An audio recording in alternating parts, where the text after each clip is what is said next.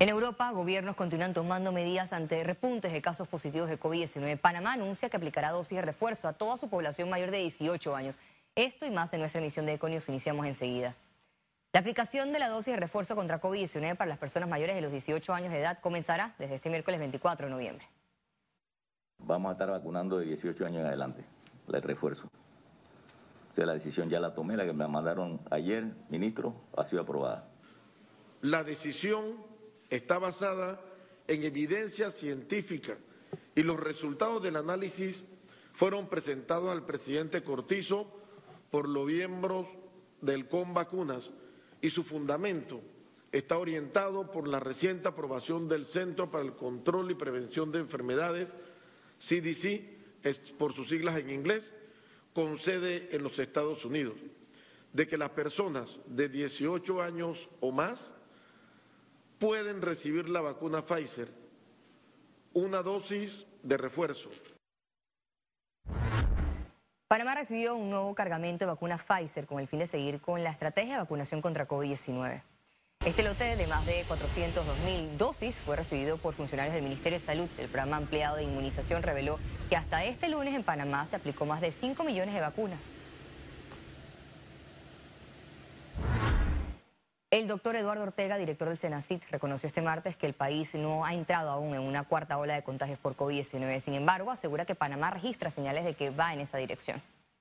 Lógicamente hay interpretaciones eh, diferentes a la información que se está generando. Tenemos 20% de casos nuevos con respecto a la semana anterior. Tenemos 45% de casos activos en relación a la semana anterior y cuando uno evalúa la incidencia por 100.000 habitantes, teníamos 3 por 100.000, ahora tenemos 6 por 100.000. Y creo que hay tres factores técnicos importantes. Eh, uno es que después de seis meses las vacunas comienzan a perder su habilidad para protegernos contra la infección, no contra la enfermedad ni la hospitalización, y eso es importante. Tenemos una variante del virus que circula en el país hoy representa el 90% de todos los aislamientos, que es más agresivo, se multiplica más fácilmente y se transmite más fácilmente que la variante original y hemos reactivado la economía. Cuando tú combinas esos tres factores, eh, hay eh, un mayor incremento de casos. 89.4% de la población mayor de 12 años en Panamá ya recibió al menos una dosis de la vacuna contra COVID-19. Veamos en detalle las cifras del MINSA. 476.343 casos acumulados de COVID-19, 214 nuevos contagios, 114 pacientes se encuentran hospitalizados, 23 en cuidados intensivos, 91 en sala. Se reportan 466.519 recuperados clínicamente. Un total de 7.356 fallecidos, no se registró ninguna defunción por COVID-19 en las últimas 24 horas. Total de vacunas aplicadas, 5.985.388 dosis. El Gobierno Nacional instaló el Centro de Operación Nacional de Escuelas 2022. El Consejo está compuesto por Gobierno Central, juntas técnicas y las comunidades organizadas, las cuales estarán alineados de manera continua para la logística de lo que será el retorno a clases el próximo año. El Ministerio de Educación tiene planificado el inicio del próximo periodo escolar el 7 de marzo del 2022. Aseguran que mantendrán las medidas de bioseguridad. Este, las escuelas organizan sus estrategias de mitigación de riesgo y todo lo que implica. Y estamos añadiendo que se deben ajustar los planes de bioseguridad escolar. Creo que ahí radica el tema de garantizar la bioseguridad y lo que se vaya dando en las diferentes regiones. Lo que sí es importante saber que el retorno es presencial, eh, que la convocatoria es para todas las escuelas y que estamos trabajando de la mano con el Ministerio de Salud. En este momento nosotros vamos a estar terminando el año lectivo a un distanciamiento de un metro y para el otro año nosotros iniciamos normalmente. Cambiamos de tema. Estamentos de seguridad inician operativo de fin de año a nivel nacional. Al menos 28 mil uniformados forman parte del operativo de fin de año, el cual se extenderá hasta el próximo 7 de enero. En la actividad del, ministro de Seguridad, Juan Pino, reveló algunos de los avances en la investigación de hechos delictivos como el asesinato del subdirector de registro público, Agustín Lara. Estamos buscando a la segunda persona, ya se ofreció una recompensa de 10 mil dólares. Eh, Esperemos que prontamente esa persona esté bajo buen recaudo, sea llevada ante las autoridades y siga su proceso. Pero a nadie matan por nada y directamente. En su momento, una vez que se, se adelanten las investigaciones, daremos a conocer los motivos. Expediente Ricardo Martínez Linares es remitido a la Embajada de Estados Unidos para coordinar extradición a ese país. Desde el pasado 18 de noviembre, el órgano judicial de Guatemala habría notificado al Ministerio de Relaciones Exteriores esta autorización. La embajada estadounidense deberá realizar los trámites para la extradición de Martinelli Linares, quien también enfrentará cargos por la supuesta comisión de lavado de dinero y corrupción vinculada a Odebrecht. Bueno, en estos momentos se están abriendo las puertas. En Estados Unidos, un juez federal en Brooklyn negó una nueva solicitud de fianza a Luis Enrique Martínez Linares durante una audiencia virtual celebrada este martes.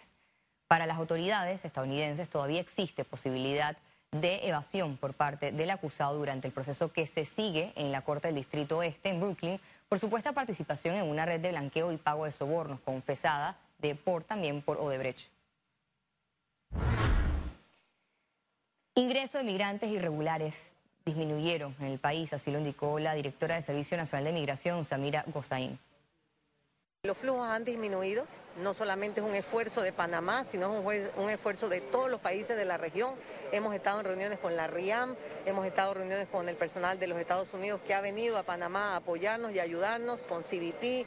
Entonces, eh, creo que todos los países estamos cooperando, especialmente Colombia y Costa Rica, estamos cooperando muy de cerca para asegurarnos de que este flujo por el momento se maneje respetando los derechos humanos de todas las personas, pero que vayamos a un mediano plazo y un largo plazo en donde podamos decir que podemos disminuir la migración irregular y transitar hacia una migración regular, segura y ordenada.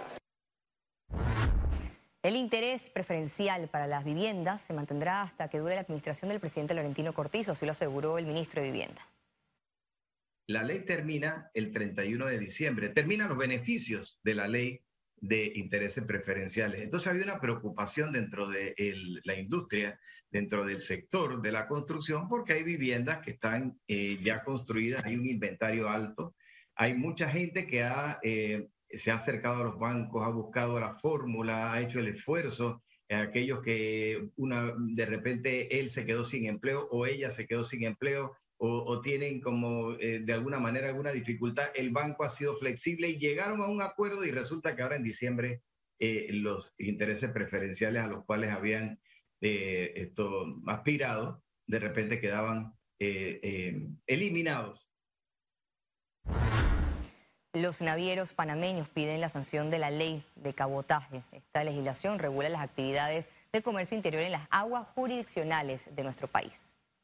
Bueno, yo creo que el presidente tiene la suficiente experiencia habiendo sido miembro de la Asamblea y entendiendo toda la dinámica del proceso para sancionar esta ley en su momento.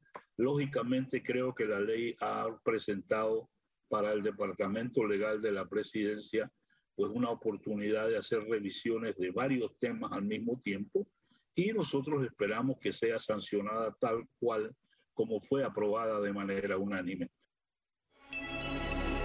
Economía.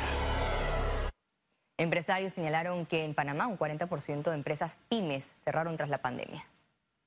Nosotros invitamos a que caminen por las calles de Panamá y vean la cantidad de locales comerciales que están cerrados. Se vende, se alquila, se vende, se alquila, cerrados, locales con nombres que no están abiertos. Esos números no necesariamente están siendo cuantificados porque a pesar de que nosotros manejamos una data que es una data dura. No menos cierto es que estas empresas cerraron de hecho, pero en el Ministerio de Comercio e Industria todavía estas empresas están abiertas. Las filas de taxis que hay en Panamá vacíos es una muestra de que no está llegando la cantidad de personas necesarias a los comercios y estamos recibiendo el 40% de lo que recibíamos en el año 2019.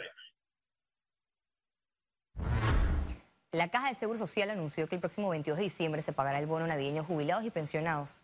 El desembolso para este pago supera los 18 mil millones de dólares. Este se hará efectivo por medio de acreditamientos bancarios ACH, así como en los centros de pago. La entidad pidió a la población estar pendiente de los anuncios a través de sus cuentas oficiales con el fin de no caer en informaciones falsas. Panamá permanece en tres listas.